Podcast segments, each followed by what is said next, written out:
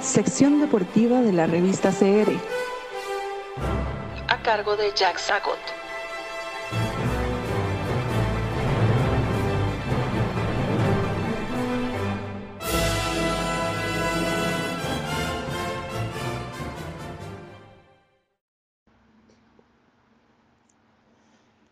Hola queridos amigos del espacio eh, deportivo de la revista. Eh, quiero comentar hoy con ustedes o reflexionar con ustedes sobre un rasgo del fútbol moderno que a mí me preocupa.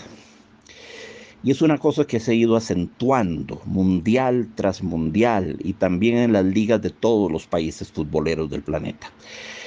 Eh, es la pérdida, la pérdida de la individualidad la pérdida del estilo inconfundible de un jugador con respecto a otro. Cuando hablamos de estilo, hablamos de una noción que es más estética, que es más artística que deportiva. Pero también es deportiva, por supuesto que también es deportiva. Em, pero es una noción que la usamos más frecuentemente asociados a un artista el estilo de Degas no es el mismo que el estilo de Renoir, que no es el mismo que el estilo de Monet, ni de eh, Pizarro, ni de, ni de cualquiera otro de los grandes eh, pintores impresionistas. Pero lo mismo sucedía antes con los futbolistas. Cada futbolista tenía un estilo. Y, era, un estilo distintivo, era un estilo inconfundible. Yo más que de estilo hablaría, para hacerles el, asunto más gráfico, de una caligrafía. La palabra caligrafía viene de calos, belleza, belleza calos, también es la raíz de calistenia, por ejemplo, calos, eh, calis, y, y, grafía, que significa dibujo. Caligrafía significa dibujar hermosamente caligrafía. Recuerden cuando nosotros nos daban clases de caligrafía ya en, tiempos del, Jurásico Superior. Ya ahora la caligrafía no se usa porque por supuesto todos tenemos laptops. Eh, ha devenido una práctica obsoleta pero sí quiero, quiero usar, invocar el concepto de caligrafía. Uno veía a Beckenbauer y Beckenbauer tenía una caligrafía distintiva en su manera de jugar el fútbol. Sus trazos eran muy de él. Uno veía a Rivelino, tenía una caligrafía distintiva. Uno veía a Garrincha, tenía una caligrafía que solo él penecía. Uno veía a Maradona, tenía una caligrafía muy enrevesada, muy caracoleante, que solo era de él. Y qué sé yo, tantos otros, tantos otros grandes jugadores. Michel Platini la tenía también muchos, todos los grandes anteriores. Iba, iba de suyo que tenían una caligrafía inconfundible. A mí me pone a Beckenbauer, le, topan le tapan la cara y le quitan el uniforme de la selección alemana, lo ponen a jugar y yo todavía sé que es Beckenbauer porque aquellas zancadas largas, aquel dribbling largo, aquellas galopadas, aquellos cambios de frente, este, aquella elegancia, aquella prestancia, aquella distinción, aquella manera de tener la cabeza siempre en alto, eran su caligrafía, eran su, su marca, su trademark. Yo veía una gambeta de Rivelino que, solo él las hacía, inmediatamente sabía que era, aunque de nuevo jugase con máscara y le, y le, le quitaran el uniforme de Brasil. Entonces había un, había un, un, un estilo, ¿verdad?, que se caracterizaba por una caligrafía futbolística. A ver, amigos, quiero, quiero que absorban bien esta metáfora, una caligrafía futbolística personalísima, eh, em, inconfundible, inimitable, individual, que cada uno de ellos pertenecía. Y era muy bello, era muy bello cuando el fútbol se jugaba de esta manera.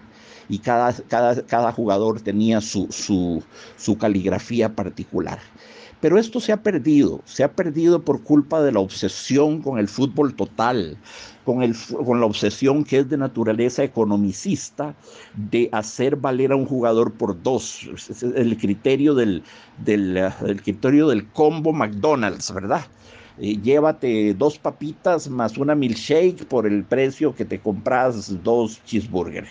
Bueno, e, e, esa es, esa es la idea. Entonces, ahora, ¿qué se busca? El jugador combo no se busca el jugador individual, el jugador especialista en cierto tipo de cosas, que las hace de manera excelsas, pero solo eso hace. No, ahora se busca el combo.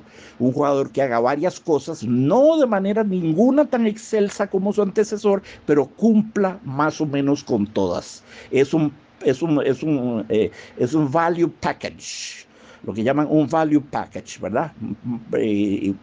Un criterio de rentabilidad y economicista priva detrás de todo esto. Les pongo un ejemplo. Brasil jugó durante tres campeonatos, cuatro campeonatos, con Cafú sobre la ala derecha, por la banda derecha. Cafú era el defensa derecho pero subía al ataque, por supuesto, corría toda la banda como todos los, lo hacen todos los laterales hoy en día. Bueno, eh, evidentemente, eh, cuando subía a atacar, no era Garrincha que jugaba por la derecha, ¿verdad?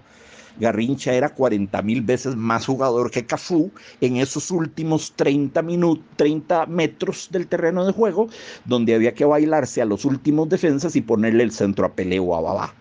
No, no, Cafú no te podía hacer eso, no, no, no podía, no tenía esas condiciones naturales de dribbling eh, extraordinario de, de Garrincha, pero ofrecía como value package, ofrecía como combo, ofrecía dos en uno. Podía ser el jugador que marcaba atrás, marcaba atrás, este, ¿verdad? De función destructiva, pero podía también salir por la banda a gran velocidad, función constructiva, llegar adelante y no, no se bailaba a nadie como Garrincha, se bailaba a 12. No, no, no se bailaba a nadie, pero mandaba los centros correctamente y apoyaba adelante y se sumaba al ataque. Entonces, aunque en esos últimos 30 metros jamás hubiera podido ser comparable a Garrincha, jamás, pero ni en el más delirante de sus sueños, Cafú tenía la, la ventaja de ser dos jugadores en uno. Adquiera dos por el precio de uno. Un defensa lateral que cubre atrás cubre atrás, la, banda derecha, ¿verdad? Contra los ataques del puntero izquierdo rival, cubre, tapa y también le da salida del equipo, corre por la banda y llega adelante y manda algún centro, algún tipo de centro, aunque no sean los de Garrincha, ¿verdad? Entonces, los, futbolistas, los técnicos, sobre todo los dirigentes, se han ido decantando por el tipo de futbolista más rentable. ¿Y cuál es el futbolista más rentable? No es Garrincha, por más que sea el mejor puntero derecho de la historia del, de la historia del fútbol. Inimitable, no, no habrá otro Garrincha jamás, es imposible, no, este, no se decantan por Garrincha, porque Garrincha era excelso en lo que hacía, pero solo eso hacía tenía esa función, era, lo suyo era agarrar la pelota y meterse driblando todo tipo de rivales, algunos hasta varias veces hasta llegar a la línea de fondo y centrar o buscar la diagonal e intentar el mismo el, remate.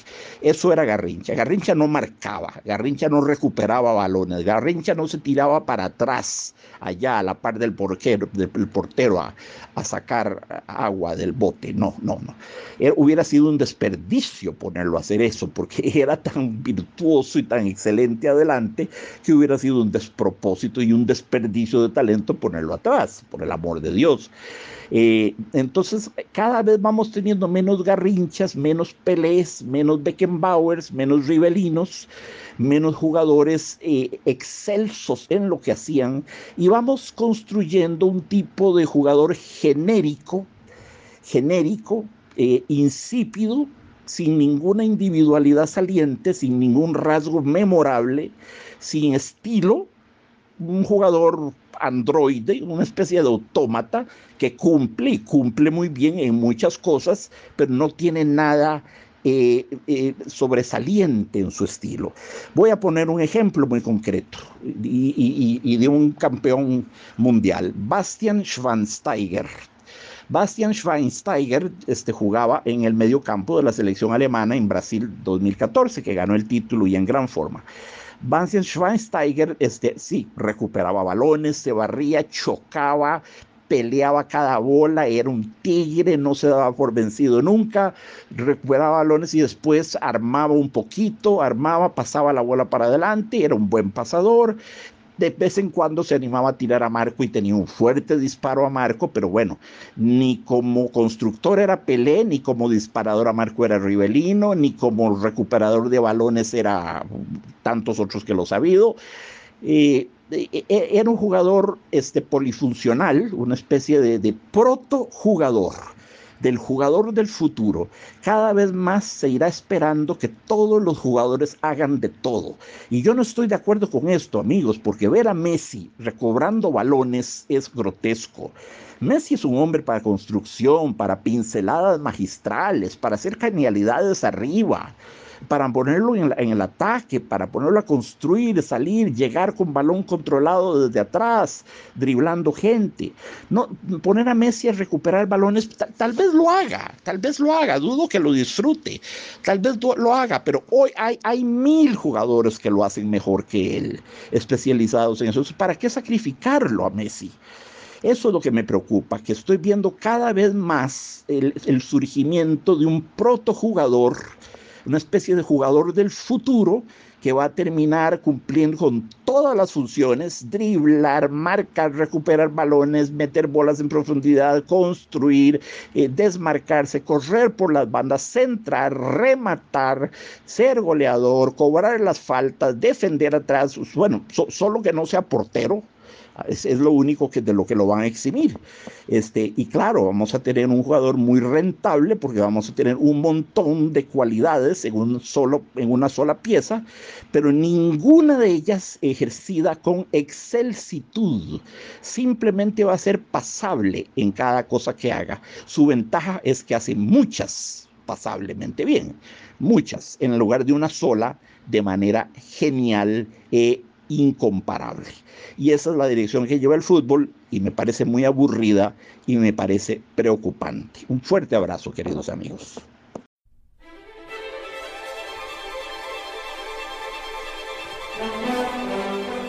Estamos en Facebook, Instagram, Twitter, LinkedIn, Spotify y Anchor como la revista CR. Difundimos opinión. Thank you.